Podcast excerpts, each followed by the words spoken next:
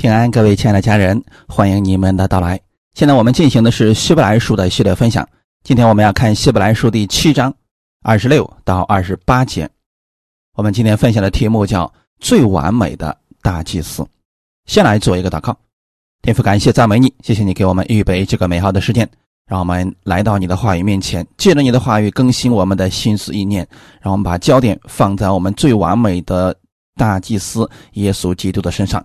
我们知道他是我们的中保，无论我们在这个世上遇到什么样的事情，我们可以向他来呼求祷告，天父必然会应允我们的祈求。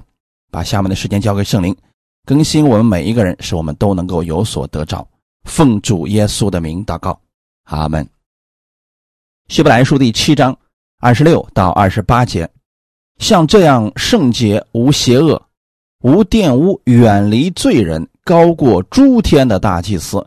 原是与我们合一的，他不像那些大祭司，每日必须先为自己的罪，后为百姓的罪献祭，因为他只一次将自己献上，就把这事成全了。律法本是立软弱的人为大祭司，但在律法以后启示的话，是立儿子为大祭司，乃是成全到永远的。阿门。本段用耶稣与律法之下的大祭司做了比较，耶稣也是大祭司，那么他到底跟律法之下的大祭司有什么样的不同之处呢？啊，作者首先在这里说明了理想的大祭司四个方面的特征：第一，圣洁的；第二，无罪的；第三，无玷污的。第四，从罪人中被分别出来的。我们先来看第一个圣洁，原文是敬虔的意思，中文翻译成圣洁。其实圣洁这是用在神的身上的。耶稣此时是作为人，在人间做大祭司，所以如果用敬虔是更合适一些的。那么，耶稣的圣洁跟。其他人的有什么不一样的？他是独有圣洁的。启示录十五章第四节说：“主啊，谁敢不敬畏你，不将荣耀归于你的名呢？因为独有你是圣的。”所以原文用的是“圣的”。这里的“圣的”主要强调的是与众不同。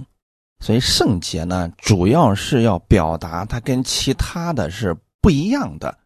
圣经上一提到圣洁，我们很多人会下意识的以为是无罪不犯罪，实际圣洁的意思是分别出来的。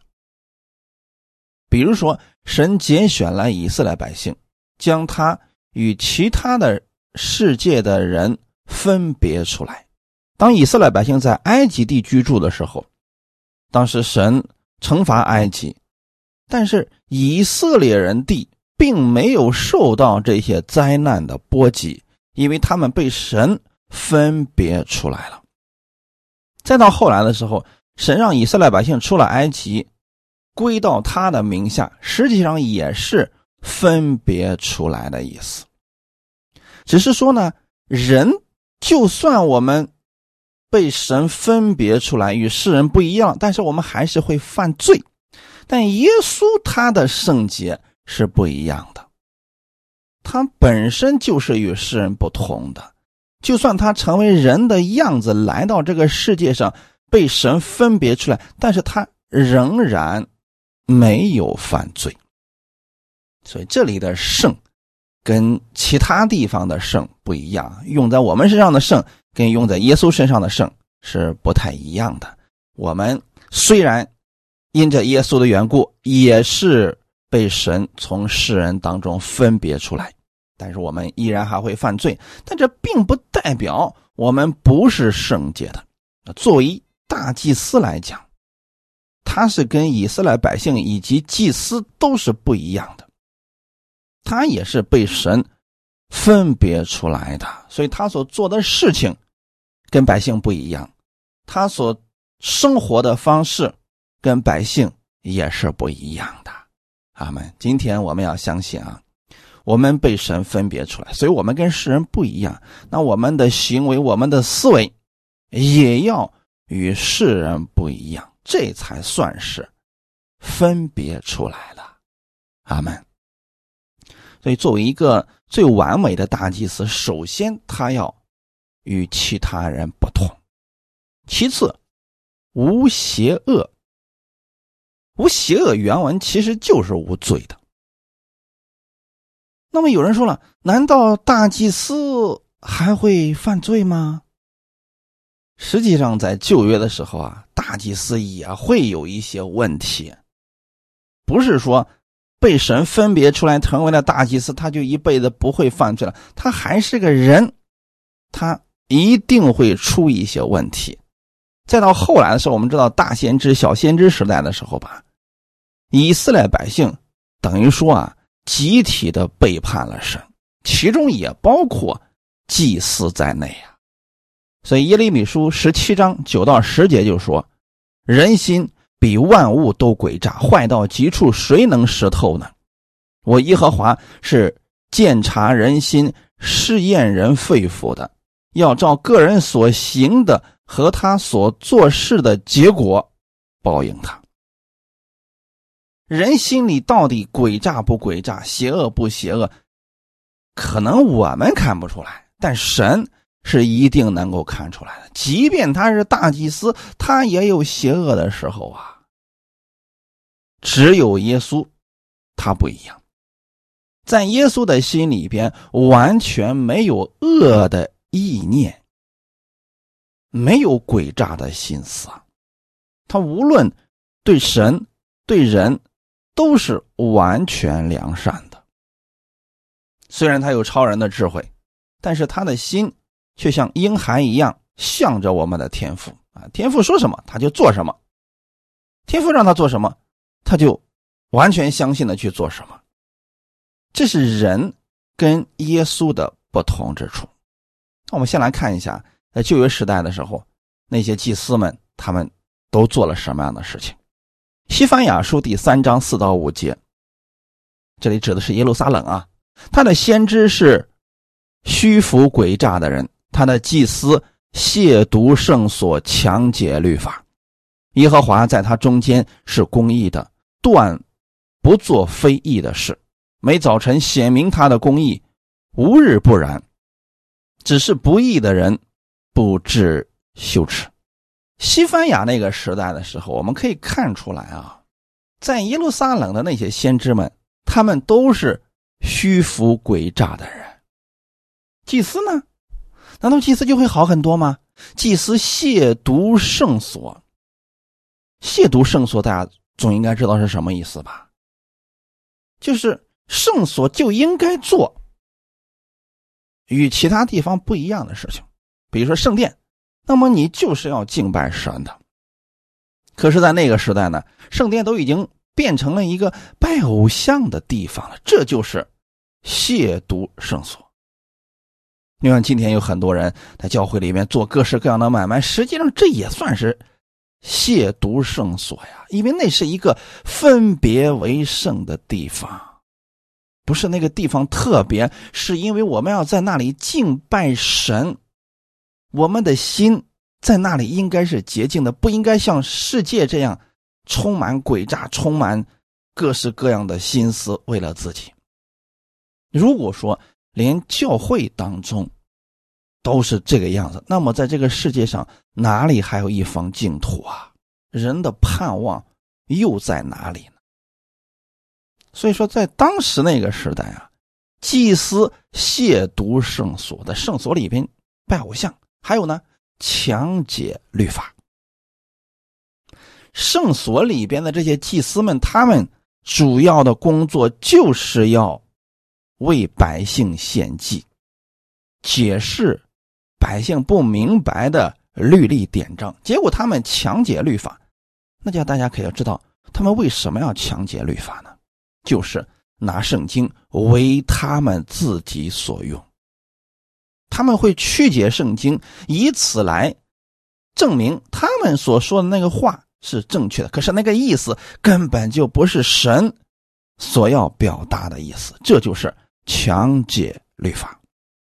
人为什么可以强解律法？就是因为心中有邪恶呀。今天有好些人啊，没有读过一遍完整的圣经，都敢去讲道，敢去强解一些圣经。他们不知道啊，实际上这就是一种邪恶呀。在神看来，你什么都不知道，你这是害了自己，也害了别人呐。这种解法。真有人相信了，那不跟你一样都掉到坑里边去了吗？在西班牙那个时代，这样的事情就已经出现了。那连祭司都这个样子了，百姓们更没有任何的盼望了。第五节说：“耶和华在他中间是公义的，断不做非义的事情。”这什么意思呢？就是说，他们强解律法，亵渎圣所。但是神不是这个样子的，就像我们今天在这个世界上，我们看到很多所谓的基督徒为非作歹、坑蒙拐骗，但是我们依然要相信神不是这个样子，耶稣不是他们所展现出来的那个样子。我们不去评价他是不是信徒，但是我想说的是，这位神是好的，人可以虚浮诡诈。可以为了自己不择手段，但神他是好的，他绝对不会去做那些诡诈邪恶的事情。那么有没有这样一位祭司，他真的可以完全的把这位神显明出来呢？除了耶稣，没有别的了。耶稣是无罪的。首先，耶稣他不是由。亚当的后裔，男人和女人生出来了，他是圣灵感孕的，所以在这方面他的血是无罪的。其次呢，他这个地上的时候，他也没有犯过罪啊。哥林多后书五章二十一节说：“神使那无罪的替我们成为罪，好叫我们在他里面成为神的义。”无罪的原文的意思是不知罪，不知罪是什么意思呢？就是它里面没有诡诈，没有邪恶，没有罪。变眼望去，从有人以来，所有的人的心中都会有诡诈，即便他被神选中成为大祭司，他依然里边是有诡诈和邪恶的，只不过是多或者少的问题罢了。所以弟兄姊妹，除了耶稣之外，你不要对其他任何的人抱有完美的想法。任何人都是不完全的，绝不可能完美。就算他能讲道，能够分享很有恩高的信息，但他依然是有问题的。但他依然心中或多或少是有诡诈和自私的，他不可能做到无私。完全没有诡诈，只是有一些人特别的少，他呢更多的时间是在神面前向神仰望，聆听神的话语，顺服神的话语。他们这是已经很好的榜样了。他们就像保罗一样，他已经算是非常伟大的使徒了吧？可他心里面依然还是有他自私的想法的呀。这是很正常的。我们作为信徒来讲，不能要求牧师必须是完美的，一点错都不能犯。你犯一点错，我就要攻击你，我甚至诬陷你，啊，甚至对你灰心，不应该这样啊！除了耶稣之外，其他任何的人他都是不完全的。如果你想找这位最完美的大祭司，只有耶稣啊。其他的人呢？他能帮助你，这已经算是很好了。所以，我们呢要正确的去看待牧者，看待这些服侍人员，不要拿耶稣的标准去要求他们。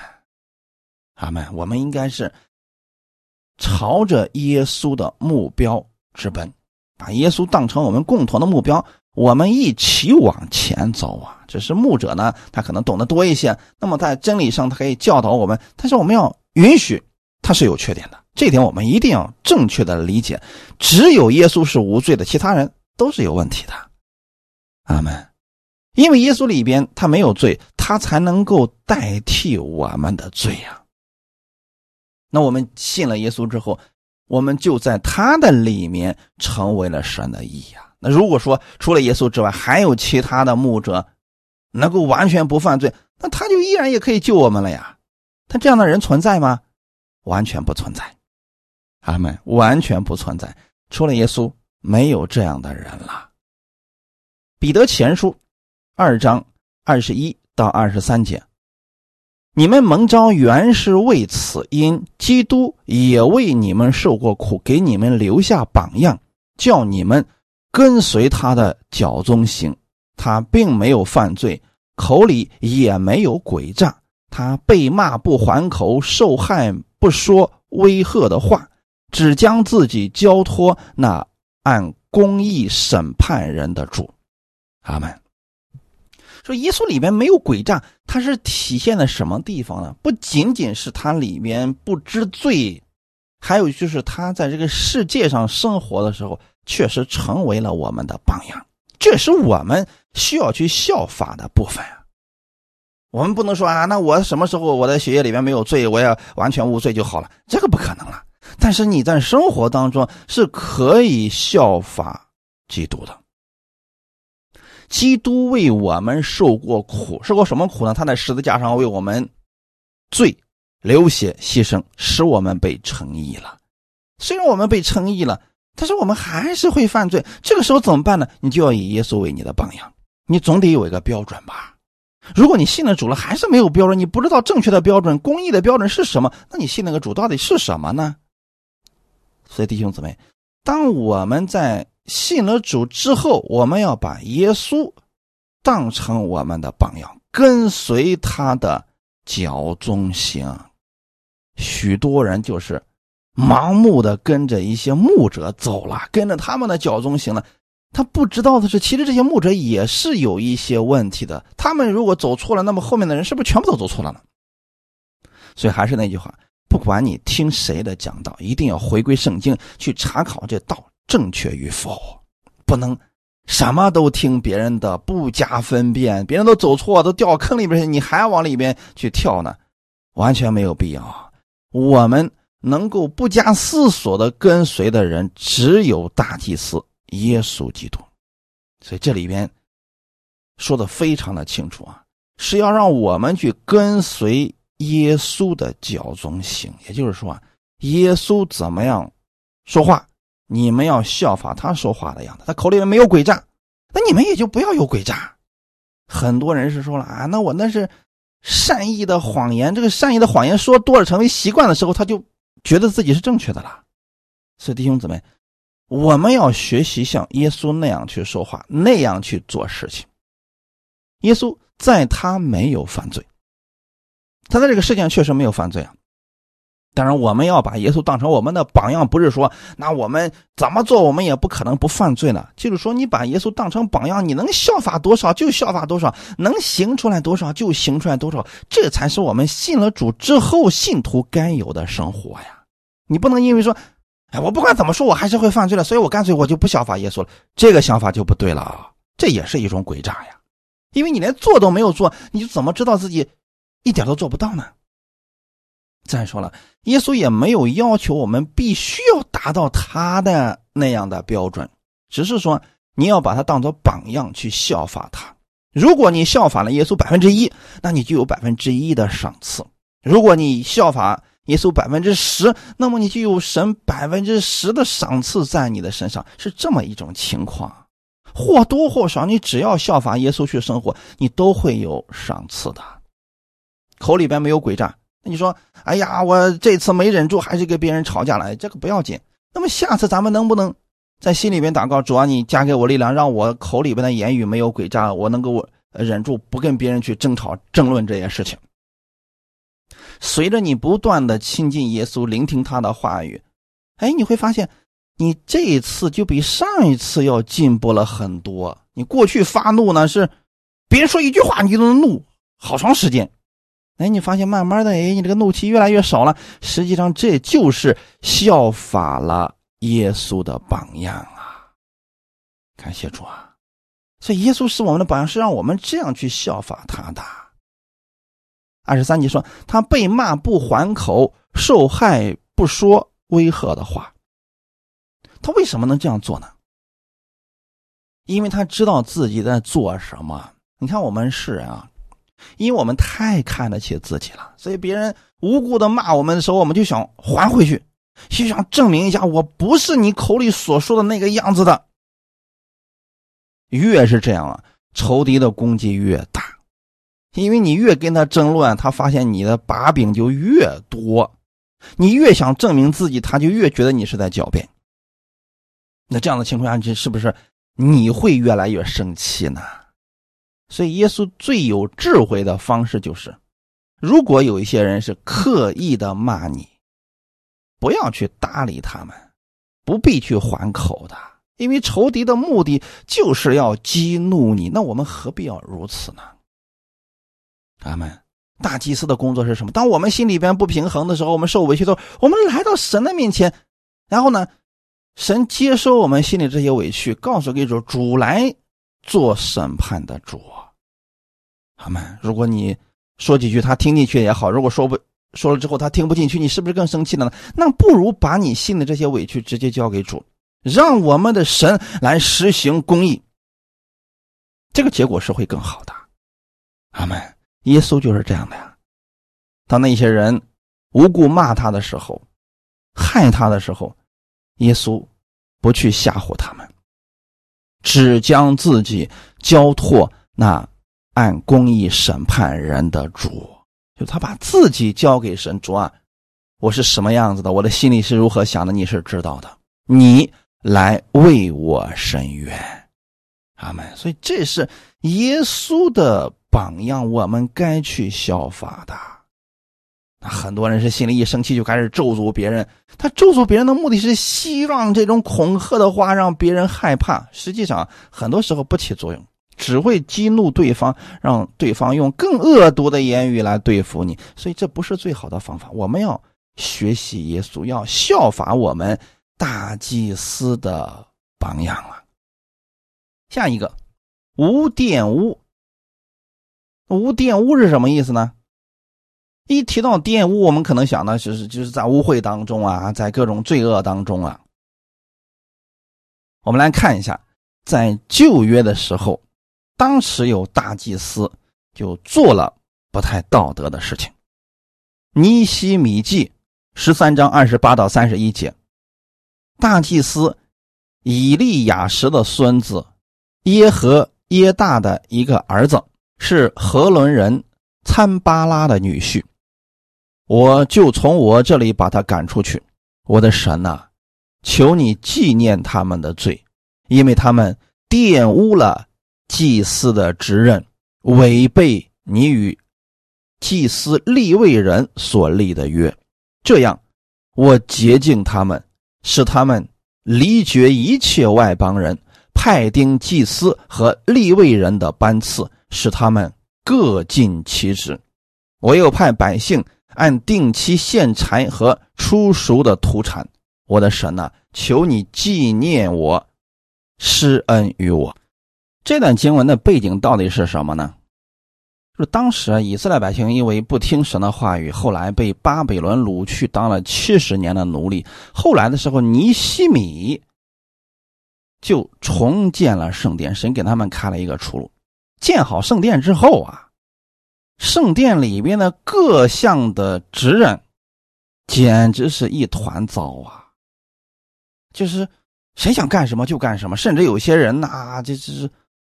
就是完全不按照祭司的流程来，这个时候呢，尼西米就做了一个改。举几个例子给大家说一下。你比如说，原来的时候呢是十一个支派被神祝福，然后把自己的十分之一供应给立位人，那立位人呢就全心全意来服侍神，从神那领受祝福，然后再把这个祝福透过祭司再给百姓。可是，在尼西米时代的时候吧，就是大家建好了圣殿之后，都去忙自己的事情去了，利未人就没人管他们了。但是利未人因为没有基业，没有人供应他们，他们就没有办法了，所以他们也得去找一些田地去干活呀。但尼西米一看这个不行啊，这完全不符合神的服侍的原则呀，所以他就把这些人都聚集起来，把正确的道给了他们。还有一些是什么情况呢？就是在安息日的时候啊，百姓们都去干活去了啊，在地里边忙啊，去收葡萄啊、无花果，还有各样的担子，甚至说在耶路撒冷城的时候，安息日里面还有各式各样的买卖。那尼西米一看这个情况，你们如此行，根本就是不把神的这些献祭的事情当回事了。安息日你们都可以这么去违背吗？所以说那个时候呢，尼西米做了一系列的改革，还有呢，就是犹太人娶了外邦女子为妻啊，这生下的孩子呢，呃，有的说外邦人的话，还有一些呢就遵从这些外邦人的习俗啊。不仅仅啊，百姓们是这个样子，连大祭司都能够跟外邦人通婚呐。所以这尼西米一看不行，这样的人不能适合去服侍了，直接把他就给赶出去了嘛。所以弟兄姊妹，这就叫做他们玷污了祭司的职任，就是他们去服侍神的时候，难道他们自己不知道神的律法吗？可在尼西米那个时代的时候啊。他们就确实如此的混乱。有人说：“呀，那个时候真是太乱了。”其实，在幕后的日子当中，也有很多人不服规矩，教会当中没有任何规矩，想干什么就干什么。他觉得自己能讲道，他就去讲了；他觉得自己能弹琴，他就去服侍去了；他觉得自己能建教会，他马上就去建教会去了。就是所有的规矩都乱套了。那个时代如此，这个时代。也是如此呀，实际上这就叫做玷污了祭司的职任呐。很多人压根都不知道服饰应该怎么去做，就是觉得哎那个挺好啊，万众瞩目啊啊，很多人都尊敬他们的，我就要去做这个事情。真正他们的内心如何，只有他和神知道了。所以有很多人他做这些事情不是为了灵魂，而是心里诡诈。这其实就是玷污了。圣旨啊！那当时的尼西米怎么做的呢？把这些人撵出会堂，那些跟外邦人结婚的，让他们离绝一切外邦人，然后判定祭司和立位人的班次，使他们各尽其职，就是不能你们想干什么就干什么了，必须按照规矩来的。然后呢，又派百姓按定期献柴和出熟的土产。就是什么事情，在圣殿里边都需要有次序、有规矩的来的。他这么做的时候，他是向神祷告的，让神纪念他，施恩于他，把这个事情完成。那既然在那个时候啊这个事情能被记载在圣经上，是要给我们警惕，免得在幕后的日子当中啊，很多人也陷入其中，我们免得跟错了人呐。那我们再来看一下，我们最完美的大祭司耶稣基督。他有没有玷污自己的职分呢？腓立比书第二章五到十二节，你们当以基督耶稣的心为心，他本有神的形象，不以自己与神同等为强夺的，反倒虚己，取了奴仆的形象，成为人的样式。既有人的样子，就自己卑微，存心顺服，以至于死，且死在十字架上。所以，神将他升为至高，又赐给他那超乎万名之上的名，叫一切在天上的、地上的和地底下的，因耶稣的名，无不屈膝，无不口称耶稣基督为主，使荣耀归于父神。这样看来，我亲爱的弟兄，你们既是常顺服的，不单我在你们那里，就是我如今不在你们那里，更是顺服的，就当恐惧战惊。做成你们得救的功夫，阿门。先来看一下耶稣这位完美的大祭司，他是怎么做事情的？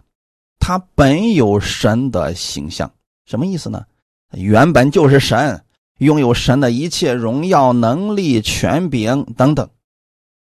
现在以人的样子来到这个世界上，他却不以自己与神同等为强夺的。也就是说，他到世上来的时候，他就是以普通人的身份与我们相处的。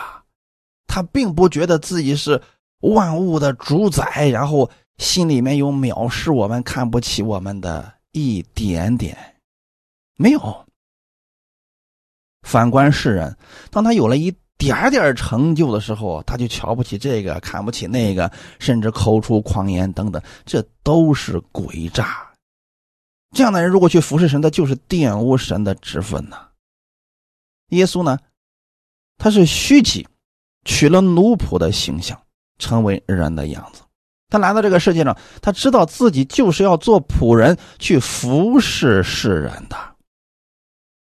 他那么大的荣耀，那么大的权柄，他却甘心乐意的成为奴仆的形象，这才是合格的大祭司呀！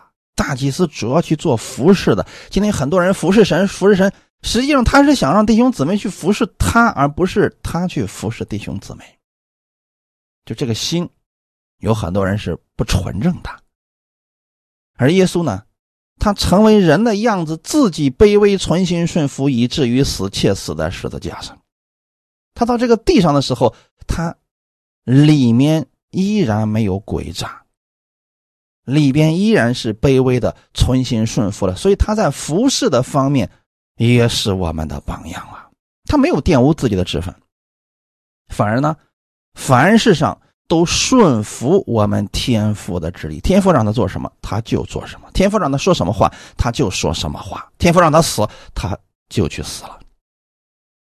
这样的一个完全顺服的心，心甘乐意的服侍，确实是我们的榜样啊！再反观现在很多信徒是什么情况呢？自己的利益受到一丁点的损失的时候。马上能够出卖弟兄、出卖牧者、出卖教会，甚至呢口无遮拦，想说什么就说什么。他不知道自己的很多话语会给牧者和其他弟兄姊妹造造成多大的伤害。为什么他们要这么做呢？为了保全自己。所以加略人犹大就是他想得到自己的那一点点好处，卖了耶稣，卖了当时跟着耶稣的所有人。那后来造成了很多信徒殉道了，因为自从耶稣死了以后，在耶路撒冷就兴起了反耶稣的各样的活动，其实就是从加略人犹大开始的呀。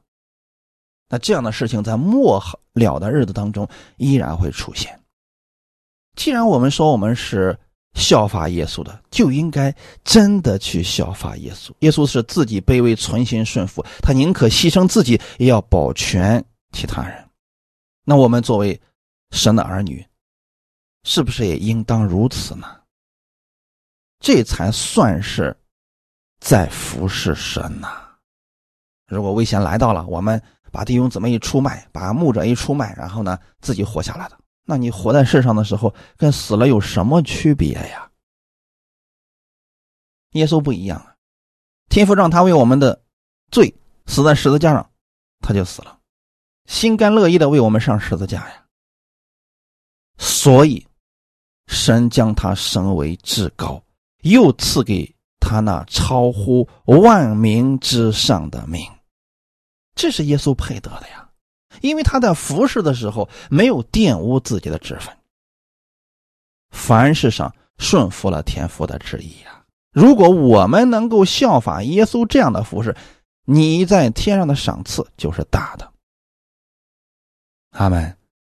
所以，我们愿意弟兄姊妹啊，我们自己要为自己来祷告，看看我们究竟是如何去效法耶稣的。将一切在天上的、地上的和地底下的，因耶稣的名，无不屈膝，无不口称耶稣基督为主，使荣耀归于父神。在耶稣的身上，我们真的看到了父神的荣耀，因为他没有一丁点儿是为自己，他的服饰都是符合天父旨意的。阿门。十二节就是给我们的了啊。这样看来，我亲爱的弟兄，你们既是常顺服的，不单我在你们那里，就是我如今不在你们那里，更是顺服的。这是保罗对菲利比人的称赞。菲利比的信徒在这点服饰上做的真的是很好的。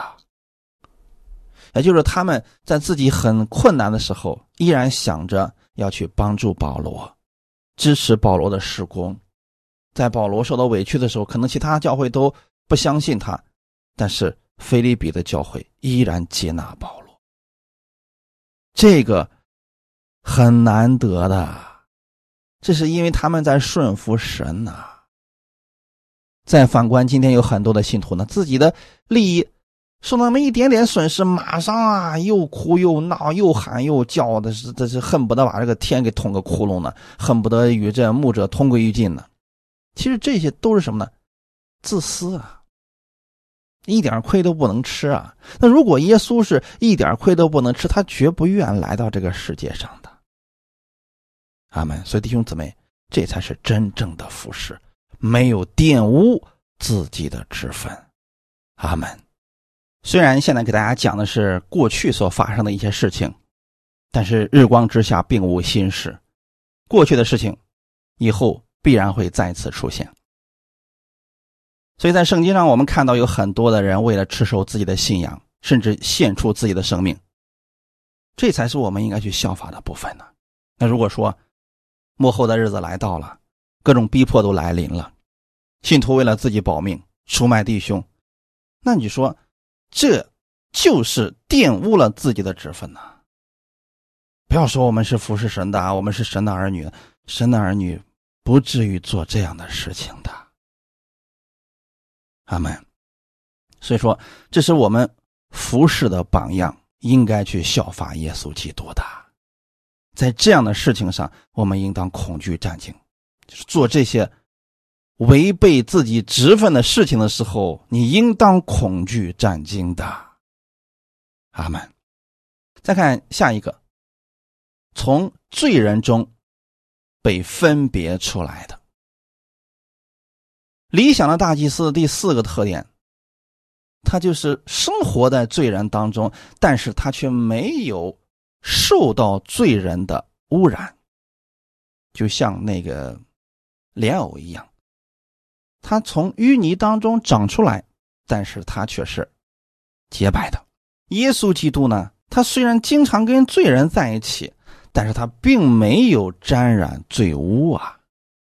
耶稣来到世上就是为了拯救世人，他无罪，他也没有犯过罪。但是我们世上有一句话是这么说的：“近朱者赤，近墨者黑。”就是你跟什么样的人时间久了，你难免会受他们的影响。大祭司也是人，如果他周围的人啊都是坑蒙拐骗、偷这样的坏习惯的人，时间久了，他估计也能成为这样的人。但耶稣不一样，耶稣的周围都是一些有问题的人，但是耶稣没有受他们的影响，反而影响了他们。约翰福音十九章第四节，比拉多又出来对众人说。我带他出来见你们，叫你们知道我查不出他有什么罪来。就是耶稣他没有罪，不仅仅是我们说他没有罪，连在当时的非常有权威的比拉多也说他是没有罪的。那就证明了耶稣这三年多以来的服侍，虽然他跟罪人在一起，但是他却没有。被玷污啊！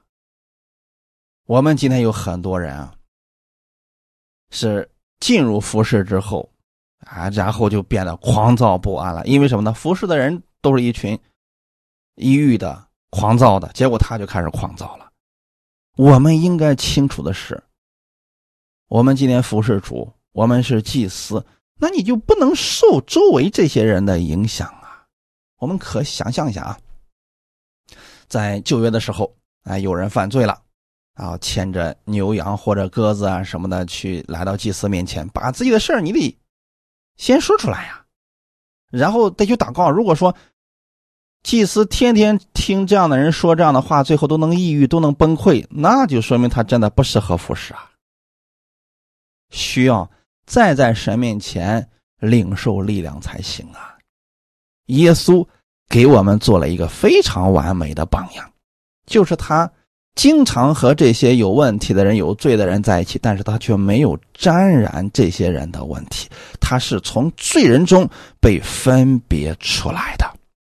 希伯来书四章十四到十六节，我们既然有一位已经升入高天尊荣的大祭司，就是神的儿子耶稣。便当持定所承认的道，因我们的大祭司并非不能体恤我们的软弱，他也曾凡事受过试探，与我们一样，只是他没有犯罪。耶稣在服侍的时候也遇到了各式各样的难处、试探、攻击等等，但他没有犯罪。这才是我们的榜样啊，弟兄姊妹！完美的大祭司尽在耶稣的身上体现出来了。哈利路亚！那现在耶稣在哪里呢？已经升入高天，已经拥有了尊荣了。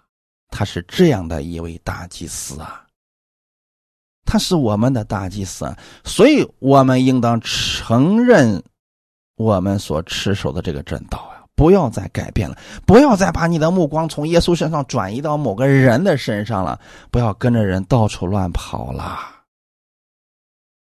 我真的见过许多人啊。他这两三年能换多少个牧师？不断的换，不断的换，听到也换，是寻求问题的时候也是不断的找人。什么时候能够专心的来到耶稣面前呢？只有耶稣这位大祭司，他能体恤你的软弱呀。人，你告诉他，他能理解你，但他不一定能身同感受。阿门。我们的。大祭司耶稣基督，他凡是受过试探，与我们一样，只是呢，他没有犯罪。所以说，在耶稣的周围，他会遇到很多奇奇怪怪的人，甚至有很多人在罪恶当中，但是耶稣却没有因此跟他们一样，因为他知道自己在做什么呀。那我们作为服侍神的人，也应当如此呀，啊，不能因为周围的人是邪恶的，最后我们也变得邪恶了，啊，不能因为我们所接触的世人都是。这个自私的，所以我们最后也变成自私的，不应该这样。我们应该把我们的目光放在耶稣的身上。阿门。耶稣现在是高过诸天的大祭司呀，那这是什么意思呢？高过诸天的大祭司，他是最大的。高过诸天这句话语是说明我们所信的这位大祭司。现在的地位，因为他过去在地上服侍的时候是完全按照神的方式来，是没有玷污的，也是无罪的，也从罪人当中被分别出来的。他尽心尽力的服侍的，所以他现在是升入高天，高过诸天的大祭司呀，坐在神的右边了。他已经得胜了，所以你。真的想在世界上得胜，是不是应该找一找已经得胜的这一位呢？你说：“哎呀，我周围的基督徒都是个失败的，所以我也不相信了。”你不应该看他们，你应该看我们的耶稣。你说：“啊，我周围的人都没有好的见证，都是活的挺惨的。”你不应该看他们，你应该看耶稣。那耶稣是你所说的那么惨吗？你说你周围的基督徒可不是个东西了。可糟糕了，品行可坏了。那耶稣是那样的品行吗？你看看圣经上耶稣是什么样的人？他是不是你向往的那个人？是不是最完美的大祭司呢？如果是，相信他，接受他，跟随他。希伯来书第一章三到四节，他是神荣耀所发的光辉，是神本体的真相，常用他全能的命令托住万有。他洗净了人的罪，就坐在高天至大者的右边。他所承受的名，既比天使的名更尊贵，就远超过天使啊！今天不要去羡慕天使了，耶稣比天使大多了。不要去羡慕摩西那个时代的祭司了，耶稣才是高过诸天的大祭司，他能理解你，知道你的情况。阿门。二十七节说，他不像那些大祭司，每日必须先为自己的罪，后为百姓的罪献祭。因为他只一次将自己献上，就把这事成全了。那些大祭司使的是肉体当中的条例，就是亚伦的子孙，他们的数目很多，有很多大祭司，但是他们是有软弱的，他们是有问题的，他们自己要先为自己的罪献上了，然后才能为百姓的罪献祭，并且他们要不断的去做这个事情，他们所献的祭物都是有期限的，一年必须要重新再献的。甚至说百姓在其他地方犯罪了，每天都要去来到祭司面前去献祭的。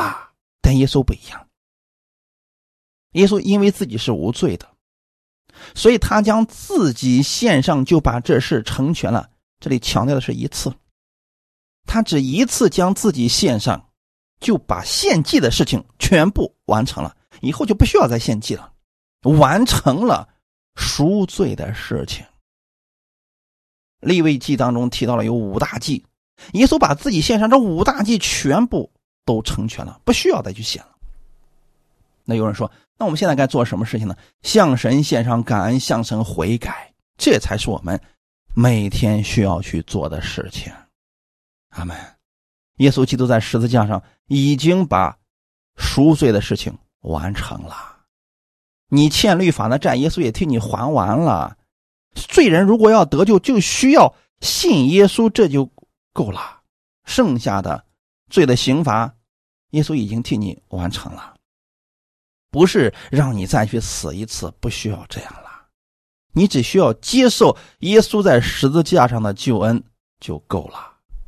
而这个信心不受时间的限制，你在今天可以用，明天也可以用，后天依然可以用。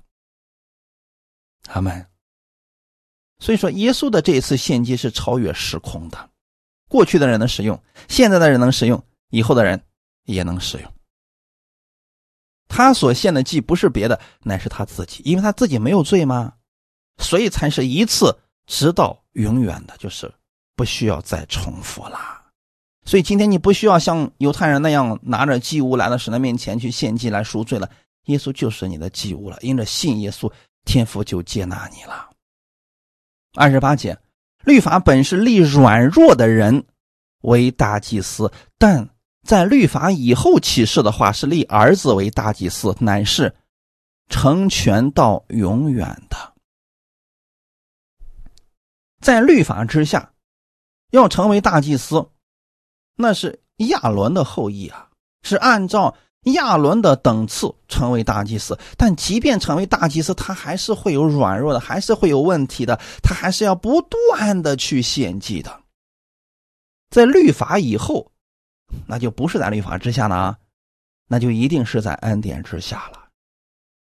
恩典之下不是靠着亚伦的等次，乃是照着麦基喜德的等次，这是神启示所立的。恩典之下呢？神立的是自己的儿子为大祭司，不是照着亚伦等次选出来的，那是神启示让自己的儿子为大祭司。为什么呢？因为他的儿子是无罪的，他乐意为我们的罪献上一切，乐意成为我们的大祭司来服侍我们，来帮助我们。况且呢，这位大祭司从死里复活了，以后永远不会再死了，这就保证了不需要再。更改了，这就是永不改变的，是直到永远的。当我们拥有这位大祭司又如此爱我们的时候，我们心里边就能有绝对的安全感了。这样一位高过诸天的大祭司，对我们是有益处的。耶稣有多完美，我们就能够多受益呀。耶稣有多爱我们，我们就能够在世界上多。领受从他而来的福分，所以，亲爱的各位家人们，愿你的目光常在这位最完美的大祭司耶稣的身上，效法耶稣，以他为你的榜样，在生活当中，你必然会经历得胜。感谢赞美主，愿今天的分享给你带来一些帮助。我们一起来祷告，天父，感谢赞美你，谢谢你借着今天这样的话语，让我们知道耶稣是。最完美的大祭司是圣洁的、无邪恶、无玷污、远离罪人、高过诸天的大祭司。天父，你有多爱这位大祭司，你就会因着他来赐福给我们，因为这是对我们极有益的事情。我们知道耶稣不会再死了，所以这个条例不会再更改了，这约直到永远了。每一天我都向神感恩，因为有这样一位大祭司在，你必然会赐福于我，因为他是无罪的，保证了我们因他的缘故罪被赦免了，因为他被天父所喜悦了，所以我也知道我也是被天父所喜悦的。无论我往哪里去。当我向你祷告的时候，你会因着这位完美的大祭司赐福于我。感谢赞美你，我相信因着耶稣的缘故，你帮助我，供应我，我会经历你美好的得胜，也会成为你那最美好的见证。感谢赞美主，一切荣耀都归给你。奉主耶稣的名祷告，阿门。